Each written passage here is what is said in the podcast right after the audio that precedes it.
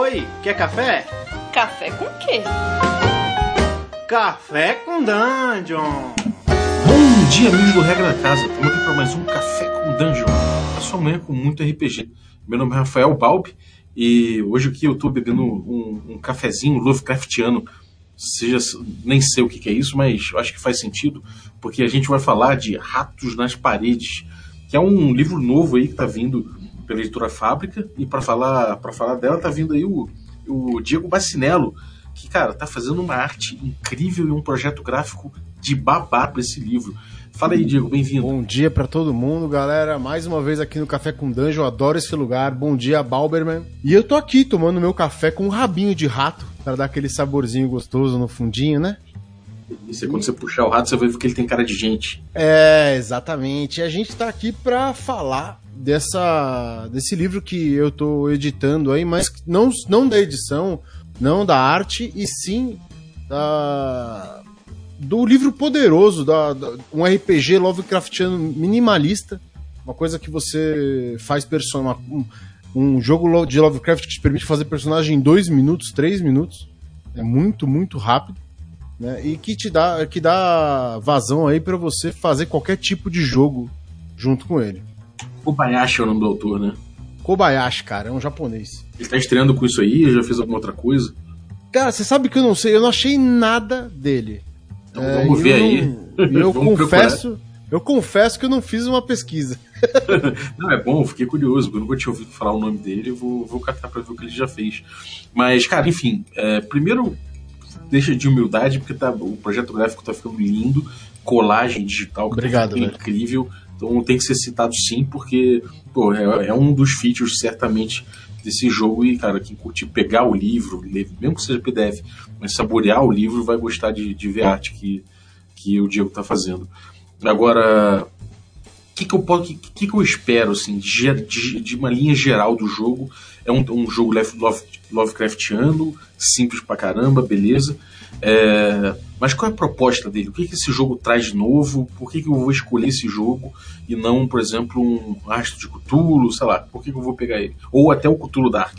Cara, a, primeiro que a, a, a, grande diferença desse jogo é que você realmente tem a chance de é, engatilhar a tua 12 e dar um tiro na cara de um bicho. Saca? É uma coisa que é esperada dentro do jogo que você tenha conflito físico. Ele é bem pulp, é, então. É, ele, ele tem uma pegada pulp é, que pode ser usada é, e bem usada, ela é muito bacana porque a, todas as rolagens elas geram consequências, elas não são objetivas, elas são todas subjetivas. Assim como no Into the Odd e no, no Indie Hack, você faz a rolagem e você tem consequências na sua mão. E aí você coloca essas consequências dentro do jogo. Então você pode, sei lá, você deu um tiro num bicho, você pode dar dano nele. Ou você pode desequilibrar ele para que ele caia em algum lugar. Ou você pode ter aberto um buraco na parede para que vocês possam fugir. Você, você, com a consequência na mão, você ativa ela dentro da, do paradigma ali e da cena que você tá, do jeito que você quiser. E o mestre se adequa a isso. Caramba, como é que é essa dinâmica? Como é que é, como é que funciona isso assim jogando? Cara, é bem é bem fácil. Os personagens, eles têm como eles têm cinco atributos, esses atributos vão de 0 a 3, né? E então qualquer rolagem que você faça, você rola 2d6 mais esse atributo. Uhum. se você, em uma rolagem que não seja de combate, tirar 8 ou mais, você consegue fazer aquilo que você quer. Se você tirar 8 ou menos, é uma falha, e isso pode dar uma consequência pro mestre usar. Bem na linha do Apocalipse Engine. É, bem um fail forward, você, você, você consegue fazer, mas tem uma consequência. Exatamente. Né, o, não tem uma mestre... falha, falha. Não tem uma falha, falha. Não, na verdade, o, a, até existe a falha, falha. Esse menos 8 ele te dá. Ele, ele dá na mão do mestre o, a narrativa. Então ele até pode falar que você fez o negócio, mas jogar uma consequência nas tuas costas. Né? Ou, uhum. ele pode, ou ele só pode jogar as consequências, a consequência nas tuas costas. Entendi. Entendi. Fica, isso, isso fica a cargo de uma, mais da, da lógica da, da ficção, né? É, e da lógica da mesa, né? Depende de como as pessoas vão combinar ou querem jogar ali, uhum. ou o quanto o mestre conhece aquelas pessoas e quantos jogadores se conhecem. O mestre é. vai fazer uma coisa ou outra. É, isso é uma, eu acho que é até uma coisa do design moderno que, que se tem colocado muito é que é, faz a narrativa andar, né? O objetivo é fazer a narrativa andar o tempo todo. Então uma falha, falha, às vezes simplesmente sem, sem que nada, nada venha a partir dali, pode atrapalhar a narrativa, né? É bem moderno isso. Exato, é bem moderno e bem rápido, porque o jogo ele é bem, bem mortal. É, quando você está num combate, você tem uma regrinha é, à parte. Né? As suas rolagens, elas também funcionam é, de, é, com 2d6 mais o, mais o atributo. Porém, se você tirar 10 ou mais, você, tem, você ganha duas consequências na sua mão.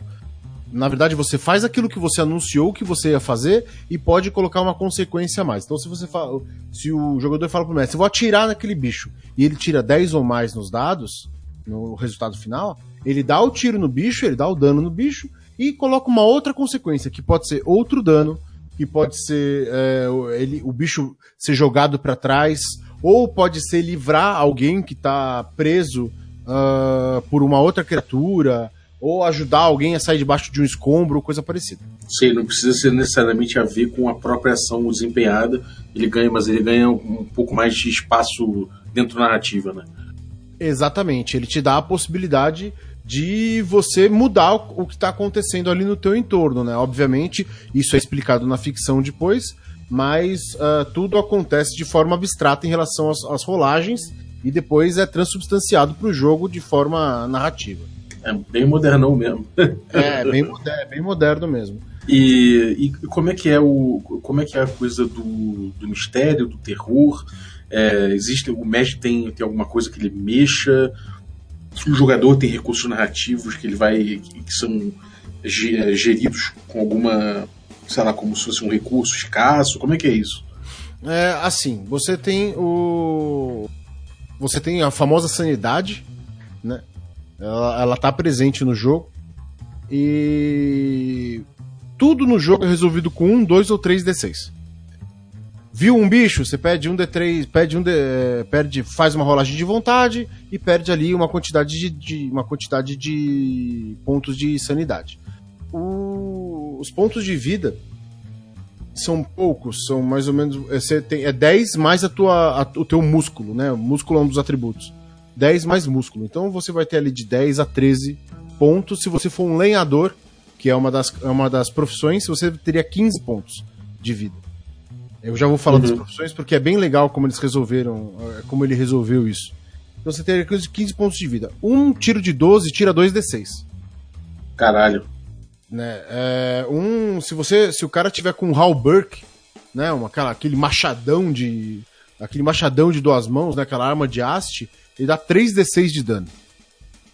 Então você pode realmente matar uma pessoa imediatamente. Então, um, uma das coisas que tem que ser gerida é quando você vai entrar numa treta ou não. Né? Você tem que, você tem, isso tem que ser gerido. Uh, os pontos de, de sanidade tem uma curiosidade bacana é, quando você perde todos os seus pontos de sanidade, ele, eles são temporários, a perda é temporária. Você chega no final e você tem uma consequência ali, ou você enlouquece pela, pela cena e dá a narrativa na mão do mestre, ou você rola em uma tabelinha.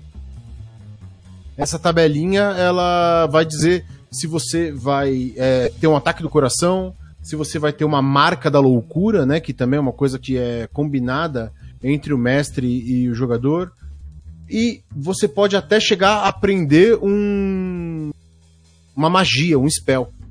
Ah, isso é, isso é uma coisa legal, porque normalmente você aprender os mitos está ligado diretamente com você perder a sanidade. Então, por um lado, você ganha um pouco, né, que é conhecimento dos mitos e eventualmente magia. Por outro, você vai perdendo o personagem cada vez mais, né? É, porque quando você aprende magia, você perde pontos permanentes de, de sanidade. Né? Então, você aprende, cada spell que você sabe, você perde um ponto de sanidade. Né? E quando. Apenas quando. Um ponto permanente. Apenas quando a sua sanidade chegar a zero, e ela também vai de 10 a 13, né? quando ela chega a zero, você perde o personagem de vez. Aí você tem um- o personagem é retirado e é transformado em um NPC. Uhum, entendi. É... Manda aí. E, e, cara, quando você quando, quando você coloca esse jogo na mesa, o, como- os personagens, os, os jogadores decidem o que a respeito do personagem dele, profissão, é, é- existe um background, existe alguma coisa ou é uma coisa mais, pô, vamos partir daqui da, da mesa mesmo e aqui a gente decide tudo, como é que é? Cara, é um negócio muito legal. É, as duas primeiras coisas que você escolhe é a tua profissão e a tua reputação. Cada profissão e cada reputação carregam uma característica positiva, uma coisa que você pode fazer. Então, por exemplo, o boxeador, quando ele tá lutando com as mãos, ao invés dele rolar um D3 de dano, ele rola dois D3 e pega o melhor. O gatuno, ele pode abrir qualquer fechadura em um D6 minutos. O detetive tem contatos na polícia e pode saber se alguém tá mentindo pra ele com uma rolagem de raciocínio. O ocultista, ele sabe um spell logo de cara e duas línguas mortas.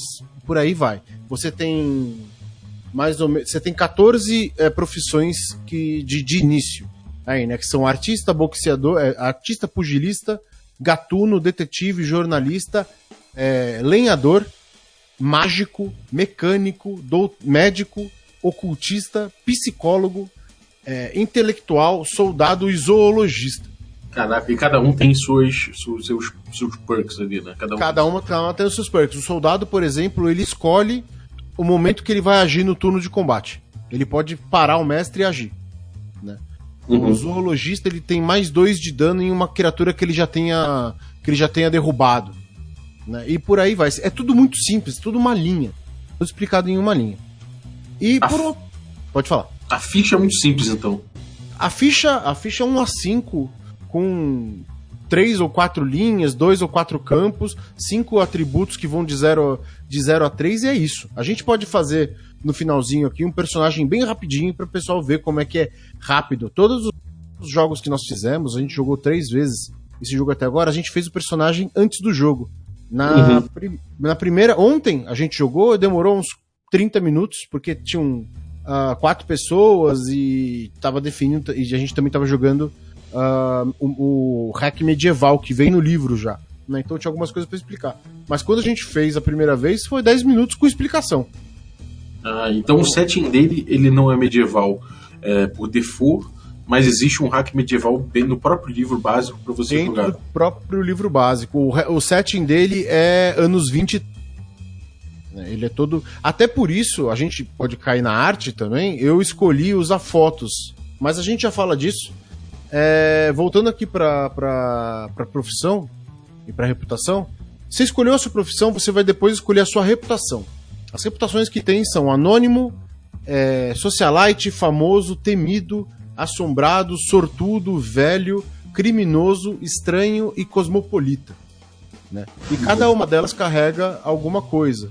Né? O, o criminoso, por exemplo, tem contatos no submundo, tem acesso a coisas ilegais como drogas e armas. O sortudo pode fazer uma rerolagem durante na, na sessão. O famoso, as pessoas tem, tendem a, a mimá-lo, a fazer as coisas que ele quer.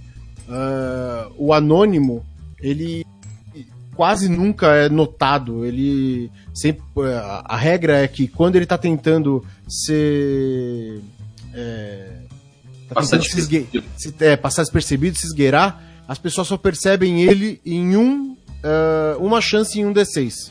Né? E Ah, aí por diante. Então aí existe, um, existe um- uma coisa de acoplar certos subsistemas, né? Ele é modular. Exatamente. Exatamente. Você pode ter, por exemplo, um lenhador famoso. Ou você pode ter um ocultista sortudo. Você pode ter um médico cosmopolita. Né? E aí, sim por diante. Você vai misturando essas duas, esses- essas duas características e monta ali o teu personagem. Um dos, em um dos jogos, Carlos, do, da NPCs, ele fez um mecânico famoso. Mas ele falou, cara, eu vou pegar um mecânico para ser um restaurador. Porque o, o perk do mecânico é que ele pode reparar praticamente qualquer coisa em um desses minutos. que maneiro. Então ele pegou um. Ele, ele falou: Ó, você é um restaurador, então eu, eu- meu- meu- minha, minha preocupação é restaurar as coisas. Então você tem uma, uma, uma maleabilidade enorme na tua mão logo de cara. Tá. E se eu pegar, sei lá, um soldado com, um, sei lá, com uma reputação foda de alguma coisa. Existe uma coisa de compar? Existe alguma, alguma possibilidade disso? Ou o jogo ele, ele é muito low profile? Como é que você. Não, o jogo é muito low profile para isso. Você não tem possibilidade de combo. Todos os seus combos, as misturas, vão ser narrativas mesmo. Você, obviamente você tem os perks, né? Então, se você fizer, por exemplo, um soldado famoso, o seu, ainda em qualquer turno de combate você pode escolher onde você, quando você age. É, e as pessoas tendem a te mimar, tendem a fazer as coisas que você quer durante o jogo. Entendi. E, cara, assim, você, você jogando é, com essas coisas, elas tendem a aparecer muito no jogo ou menos? Como é que você sentiu isso? Ele é um jogo que roda mais freeform? É, ou ele acaba sendo pautado muito por mecânica? Como é que você sentiu isso? Não, ele é bem freeform. Ele é bem freeform. É uma, ele vai muito do que o, o mestre propõe e como as pessoas mudam o jogo durante, o, o durante a sessão. Ah, eu editei hoje uma sessão e, para você ter uma ideia, acho que tiveram 20 rolagens de dado. Uhum. Ele dá parâmetros para você construir a aventura? Sim, ele te ajuda a construir uma, uma aventura é, de investigação, ele te ensina como você fazer a, a, a montagem, a investigação, e ele traz coisas bem interessantes para ajudar. Né? O, uma delas é, por exemplo, a, a mecânica de magia. A mecânica de magia, assim como outros vários jogos modernos, aí, vários jogos que estão aparecendo por agora, ela as magias têm um parágrafo, né? Então, por exemplo, sangue ácido. Você pode transformar um D3, um, 3 HPs do seu sangue em ácido, que dão um D6 dano e dissolvem qualquer coisa. A magia é essa. Né? Isso aí, é bem, isso aí é bem na linha do, do que os OSR têm feito né, modernamente. assim é uma magia que, sei lá, tipo Maze Rats. Você tem só a frase ali, o nome da magia, e o resto é. Pô, vamos ver como é que funciona. Exato, o resto é assim: usa esse negócio aí que eu quero ver o que você vai fazer. Né? Pô, isso, é, isso é muito isso é muito legal. Né? Ele e, traz... e tem algum parâmetro da magia? Tem algum exemplo de magia? Como é que. Como é que eu tipo, vou te dar um. Tomo, sei lá, eu encontro um tomo com magias. Como é que eu crio isso? Não, isso tudo vai. Isso tudo vem da textura uh, de Lovecraft, né? Da coisa clássica. Então, uhum. com certeza, em uma aventura clássica, é muito provável que você encontre o Necronomicon, ou que você encontre é, cultistas que sabem essas magias. Mas esse tipo de coisa tem no, tem no livro? Não, esse tipo. É, é, essa. Ele. Ele se, ele se atém a falar uh, algumas coisas sobre é, como são os humanos antagonistas e também é, é, tudo, é tudo box de texto. Então, por exemplo, um, um policial corrupto, ele tem 10 HP, 10 é, pontos de sanidade, uma arma que dá um D6, um bastão, um bastão que dá um D3 e uma shotgun que dá 2 D6. É isso.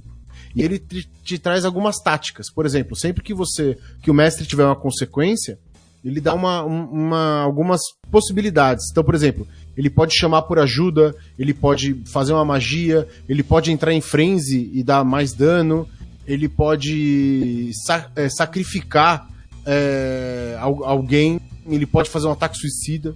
Né? Ele te dá essas. Um ele, guia, ele te né? dá um guiazinho para você, para como você vai usar. Ah, isso é interessante.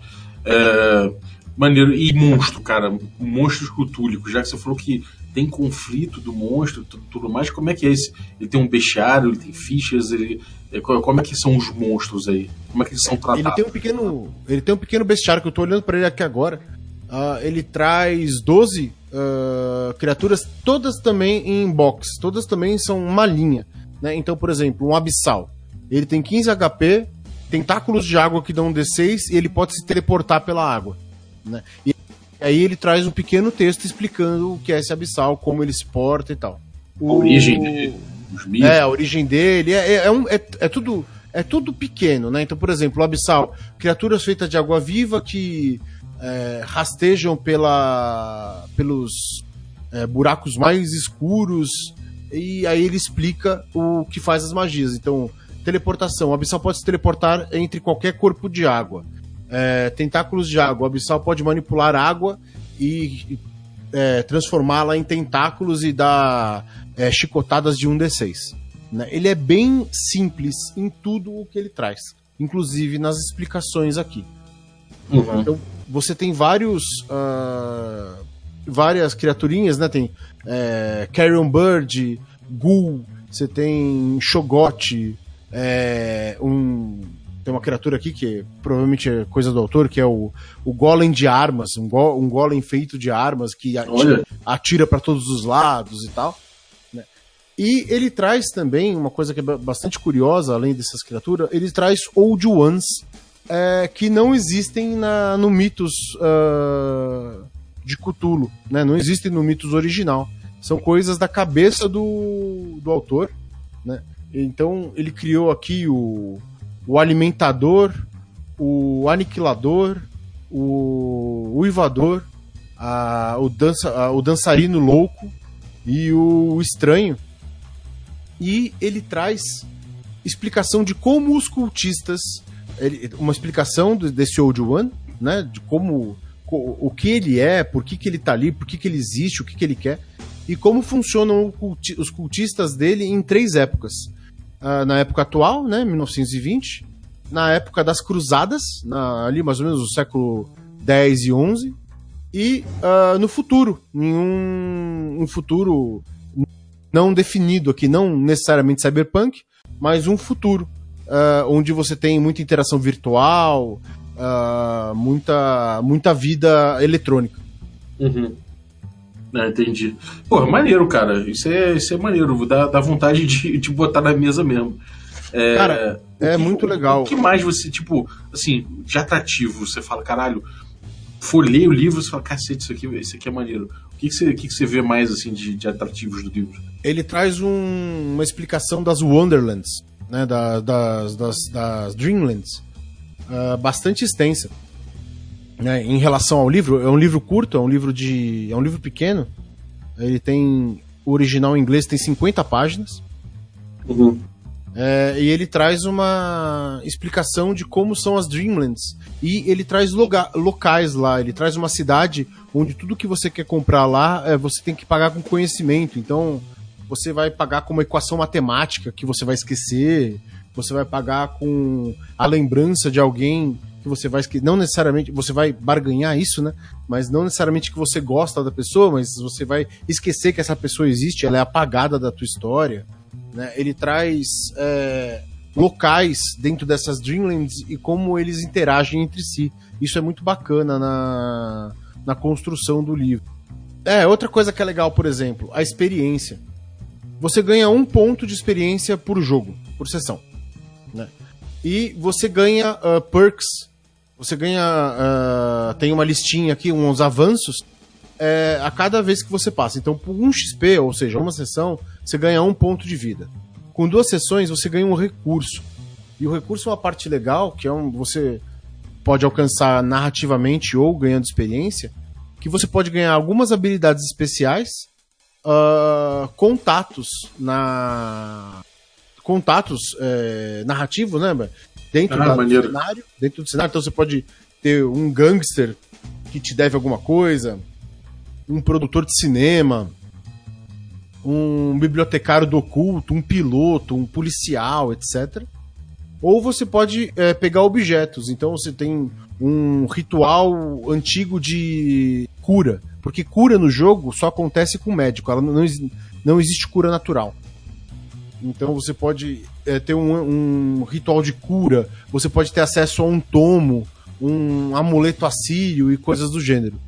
Né? E você vai, você vai ganhando X. A cada. É, uma aventura você ganha uma coisa, na segunda aventura você ganha outra, na quarta aventura você ganha outra, na sexta aventura você ganha, na oitava, na décima.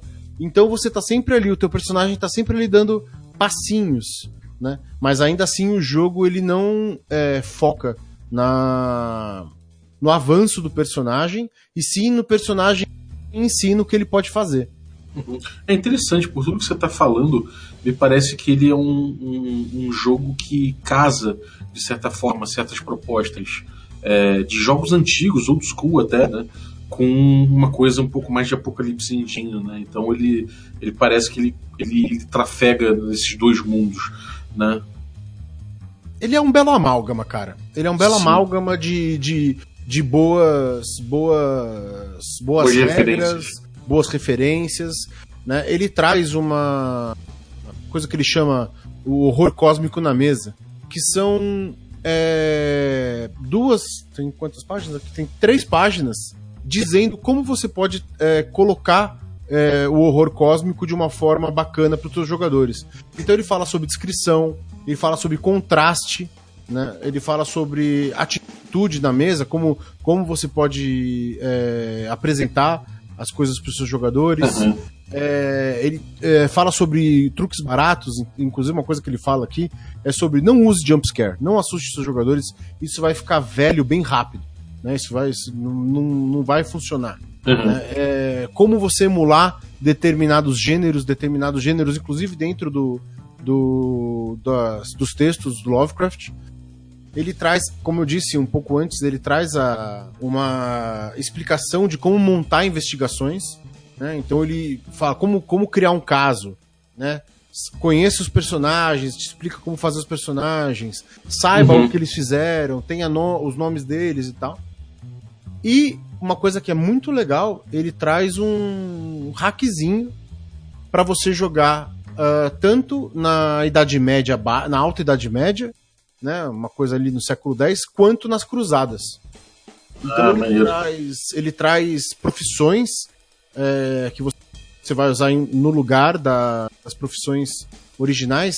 Então você tem o barbeiro cirurgião, o ferreiro, o cozinheiro, o executor, o herbalista, o caçador, o menestrel, o peregrino, o mercenário, etc. né? E para cruzada você tem o anjo da morte, o veterano, o, o curandeiro, o assombrado, o penitente, etc.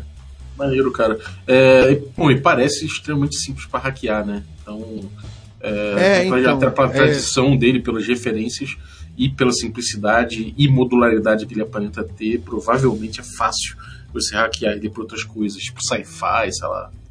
Cara, uma, uma, uma, sentada de duas, três horas você. é, Você hackeia o jogo. Você hackeia tudo que você precisa. Tá. né? Inclusive, nessa edição, eu tava falando com o Silvio mais cedo. Teve algumas coisas que eu senti falta, por exemplo, não tem profissão de padre, por exemplo, né? Não tem lá a profissãozinha lá com o perk dele. E isso a gente vai adicionar. Ah, que maneiro. né, vai ter, vão ter adições. Eu, eu começo uma campanha de Ratos nas Paredes na, na próxima segunda na Câmara Obscura. E todas as magias que eu for criando lá vai pro, vão pro livro também. Até, obviamente, até ele ser editado, que ele vai ser impresso ali para junho, julho. Então até lá eu vou ficar adicionando coisa nele. Como ele tá na minha mão mesmo, eu vou adicionando coisa nele. Põe aí um, o pastor do culto greyhawkiano do 20 prometido. Não, agora faz de brincadeira, eu vou fazer, uma, vou fazer um papel de advogado do diabo aqui. Primeira coisa, pergunta delicada. Já Opa. que ele trafega tanto entre Apocalipse Engine e, e- e essa coisa mais narrativista, ter recursos narrativos dentro do jogo e tudo mais, e ele também é, presta, presta reverência, reverência a sistemas old school, como Maze Rats e tudo mais. É, e não só isso, mas na modularidade, no, no esquema do jogo. É, como, qual é o playstyle dele? Eu devo puxar quando estiver mestrando e jogando? Eu vou puxar pro Quick Primer ou eu vou puxar para um jogo mais narrativista que pensa mais na estrutura da história? Como é que é? Cara, você vai estar mais ligado ao Quick Primer mesmo. Né? O... Ele não tem é, movimentos definidos como o Apocalypse Engine. Então, ele não define parâmetros, ah, ele não afunila para você uma narrativa.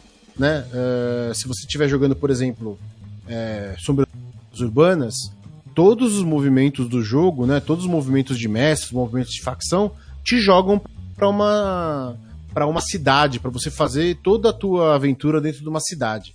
Se você estiver jogando Bluebeard's Bride, você vai estar dentro de uma casa, abrindo quartos, é, definindo é, se você confia ou não confia no, no marido da- da- das personagens, né? Ele não, o, então você vai ter muito mais uma, uma experiência de estar usando o Quick Primer dentro de um contexto mais narrativo do que qualquer outra coisa. Uhum, Interessante. E tem uma, uma segunda pergunta. É... Mande mais. que também é delicada, mas eu acho que isso é bom porque mostra o caráter do jogo. é o seguinte, o jogo ele fala, você fala, você falou algumas vezes aí em terror cósmico, né? É, isso parece que é uma, uma coisa cara ao jogo. Por outro lado, você fala muito do pulp, da, do, da, da, verve pulp dele, de, de, metralhar a cara do Yoko Sotot, sei lá. Então, eu te pergunto, é, partindo do princípio que quando você tá trocando tiro com uma criatura, o horror não é mais cósmico, sabe? Você não se sente mais tão insignificante perante aquilo, aquela criatura lá sangra, aquela criatura solta, sei lá, tá mostrando que está sendo afetada pela tua bala, pode eventualmente ser derrotada pelo teu, pela tua agressão, talvez esse, esse horror já não seja mais tão cósmico, né? Então, como é que é isso? Como é que é isso na mesa? E que, o, que, o que, que ele te recomenda para que você, apesar de, de trocar tiro com horrores que são inomináveis, você não, não perder o senso de que você é insignificante, pequeno perante o universo? Cara, primeiro, a mortalidade do jogo. Né? Ela te. Você vai ser. Você vai ser. Mesmo ele sendo pulp, ele te, te dando a possibilidade de violência, é, você vai ser sempre lembrado de que qualquer dano, o mínimo de dano, é, se você estiver brigando com alguma coisa que tá com uma arma, que tá com uma faca, é um D6. E você tem de 10 a 13 pontos de vida. Né? Uhum. Então. E, você, e a, e, a, cura não é uma coisa tão rápida, não é uma coisa. A não ser que você tenha um médico no grupo, não é uma coisa que você vai conseguir, né? Uhum. Nesse ponto, o jogo não, ele não preza por ser simulacionista, tá? O, o, o médico vai chegar em você, vai lá e vai curar um D6 em você. Uhum. Isso, isso pela sessão ou pela cena, não tenho certeza. Mas é uma coisa que você não tem acesso a muito a, a cura e tal. Então você vai estar tá sempre ali. Se você está disposto a trocar tiros, se você está disposto a lutar, você vai estar tá se colocando é, um risco imenso, né? Você vai estar se expondo. Outro ponto é que existe uma granularidade uh, do horror cósmico que eu acho que nem sempre é observada. Eu não estou falando que você vai metralhar o Cthulhu, né? Que uhum. você vai é, é, passar uma espada no Nyarlathotep e ele vai deixar de existir. Não. Você vai... Você pode se, se pegar com Deep One, com Migo, com criaturas que, com, que são feitas de carne, que são é, suscetíveis a, a, a, ataque físico, e é isso. Uhum. Né? Existe uma. Não, o livro mesmo não traz nenhuma ficha de Old One. Né? Ele traz descrição de Old One. Ele não é, espera que você vá sair dando tiro é, em Cthulhu, os, os cambal. O que ele dá para você é que você tem a possibilidade de lutar contra os cultistas, você tem a possibilidade de lutar contra uma criatura que está sendo summonada ali, mas que é, sei lá, tem um tamanho uh, dentro de parâmetros que uma bala vai machucar ela. Entendeu? Porra, foda. É, isso é interessante, porque realmente você vai lidar então com os reflexos daquela criatura e de certa forma você vai estar vai tá se expondo a um risco absurdo somente para poder, sei lá, para poder se defender ou poder de repente sobreviver àquele, a, a, uma coisa muito maior que se faz presente através dessas criaturinhas menores, né? Exato, e o, e o terror cósmico continua lá né? Porque essas criaturas, essas criaturas são nada mais do que joguetes de terror cósmico. Uhum. Né? Aquilo que está por trás disso tudo continua. A, as descobertas é, sobre esse, esse mitos continuam. Né? E conforme você vai aprendendo que dentro do jogo é resumido a magia, resumido a, a, a aprender spells, né? você vai perdendo a tua, a tua sanidade e vai indo, vai indo embora. Né? E os spells, eles, você usar eles também é uma responsabilidade. Porque, digamos, tem uh, magias aqui, por exemplo, para você uh, deixar uma pessoa inconsciente. Só que se você tirar 10 ou mais no dado, ela morre. Né? Então é uma, existe uma responsabilidade dentro de usar, usar a magia também. Obviamente, vai, isso vai depender do grupo, vai depender do mestre, vai depender da, da proposta da mesa. Mas não é que o horror cósmico é retirado. Não. Mas da parte que você tem acesso, uh, a parte mundana que você tem acesso, a parte física que você tem acesso, você pode escolher ir lá e encher ela de bala. Maneiro, maneiro. Curti. É, então, cara, é isso. Existe alguma contraindicação na tua cabeça? Tal pessoa não vai curtir? Só pra, só pra gente ah, delimitar. Eu, eu, eu acho que pessoas que têm. Uh, que gostam de Call of Cthulhu, né? O, tanto o jogo, principalmente o jogo, é, podem ter alguma resistência a conhecer o Ratos nas Paredes, mas eu diria tentem. É, conheçam. É, é, uma, é uma outra proposta. Assim como você jogar Rastro de Cthulhu, ou Cthulhu Dark, ou Ashton Cthulhu, é, ou você tem a possibilidade de é, conhecer uma forma nova de é, interagir com a mitologia que você tanto gosta.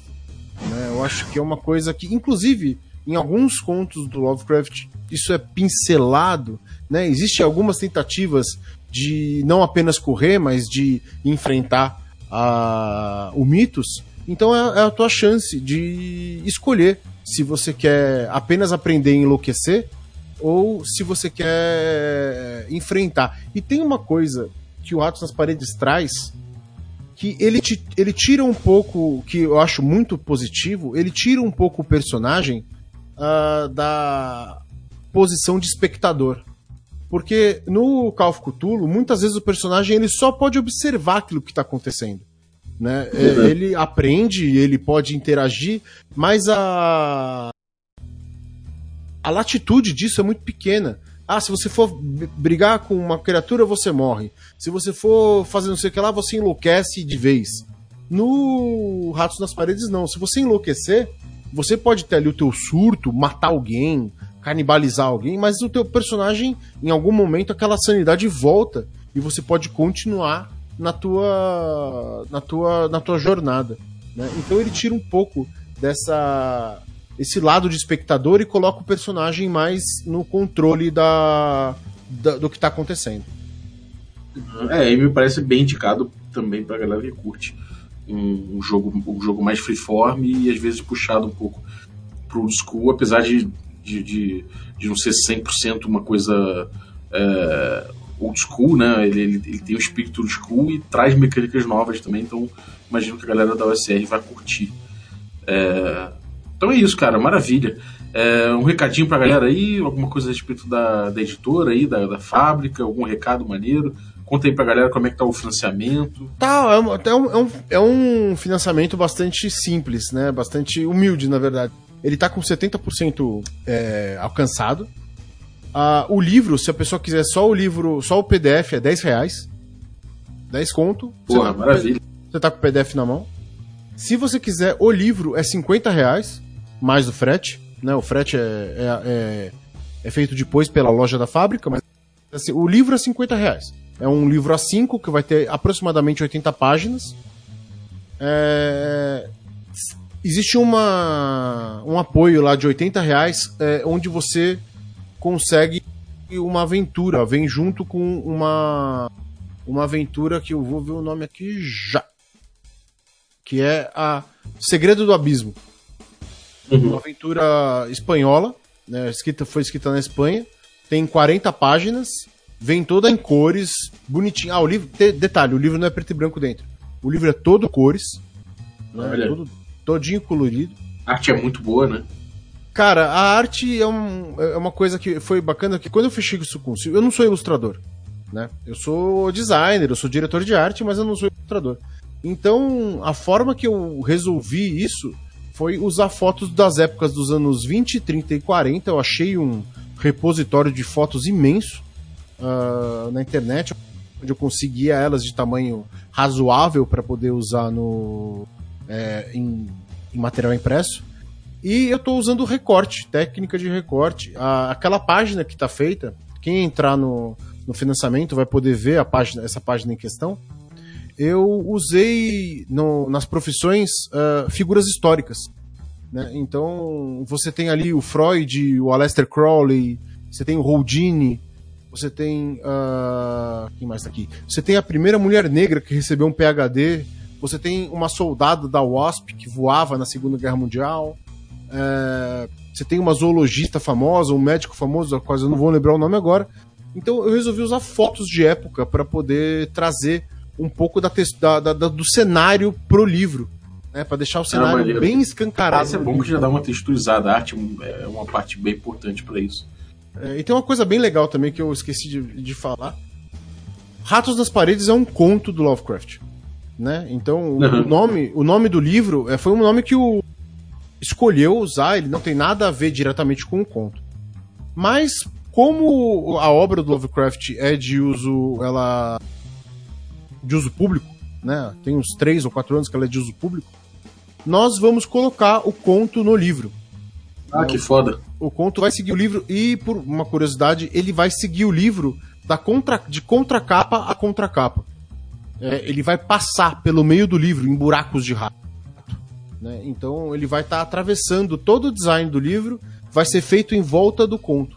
Né? Porque ele vai estar tá passando pelo livro, em alguns momentos vão ter páginas duplas, onde vai ter mais texto, porque o conto é grande, então vai ter mais textos com uh, ilustrações que eu vou fazer para essas páginas, né? mas você vai ter acesso tanto ao conto original quanto ao jogo Os Ratos na Parede, nas paredes. Pô, sensacional. Maneiríssimo, cara. E, cara, então qual é o endereço aí? É o catarse.me barra ratos, na, ratos nas paredes? Ratos nas paredes, tá tudo junto. catarse.me barra ratos nas paredes. Entrem lá, é, ajudem, porque tem algumas, tem algumas metas bem bacanas. Nós, como o livro não traz a, as cidades, os, os personagens de Lovecraft é, na, direto na, no texto, nós vamos fazer é, cartões frente e verso com conheça Arkham, conheça Innsmouth, conheça Dunwich, né? Vão ter aventuras em aventuras também é, de duas páginas para você poder ter um, um, material que combina com o minimalismo do, do jogo, mas que é completo e vai estar tá bem bacana. Sensacional. Alright. Então, galera, entrem aí, confiram, porque, pô, tá valendo a pena mesmo. Fiquei com, com vontade de ter esse livro em mãos e na mesa. Realmente, é, eu acho que vai me agradar. Provavelmente ele, junto com o, com o Cthulhu Dark, são duas coisas que vão me fazer jogar Cthulhu de uma outra forma. Então, é, tá, para mim tá, tá, no mesmo patamar assim de interesse, estou muito interessado nele e certamente vou fazer a aventura dele cedo ou tarde. Maravilha. Então, cara, é isso. Muito obrigado. É, e, Eu que agradeço, cara.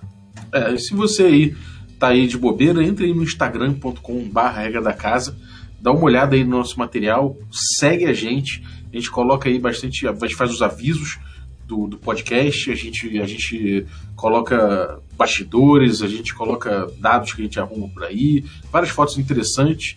Então segue a gente lá e faz esse favor de, se você curte o nosso podcast, chega lá no iTunes e dá cinco estrelas pra gente, ou sei lá, quatro, se você gosta, quatro estrelas. E se possível, deixa um, um depoimento ali, que nem no Orkut, falando quanto você gosta do Regra da Casa. Isso vai ajudar a gente a crescer mais ainda e estamos precisando. Gosta muito, dá seis estrelas. Seis? Pudesse dar seis. Maravilha. Ah, e sempre deixe aí seu, seu comentário, seja no Podbean, seja no Facebook, onde a gente coloca os posts, seja no Twitter, seja por e-mail, regra da casa.gmail, não importa. A gente de vez em quando vai fazer os episódios aí lendo os, os comentários principais aí que a galera deixou. Então manda o feedback pra gente que a gente vive disso. Valeu, até a próxima. Valeu, galera.